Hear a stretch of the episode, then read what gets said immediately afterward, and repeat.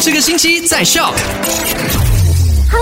我是 Alina，带你一起来 recap 下昨天的麦快很准跟你聊到的三件事情吧。第一件事情呢，就是我们古晋的疫情真的是越来越严重了，所以沙灾难管理委员会呢也是给出了三个建议。第一个建议就是希望呃沙拉瓦其他地区的人不要到访古晋，那古晋人呢也是不要离开。第二个建议呢就是减少堂食，尽量打包。第三个建议就是希望各大企业可以实施 work from home。那如果想知道更多的详情呢，去到 MySra 的 F。V 或者 IG 都可以看到的。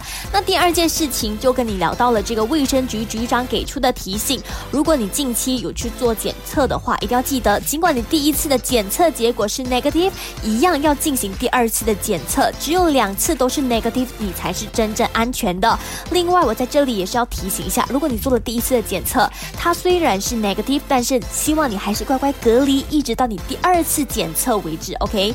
那第三件事情跟你聊到的呢，就是 update。了这个老千的新诈骗手法，他们现在不打电话了，他们是直接拿着这个法庭的信函上门诈骗。希望大家可以跟身边的朋友 update 一下啦，希望大家不要被骗。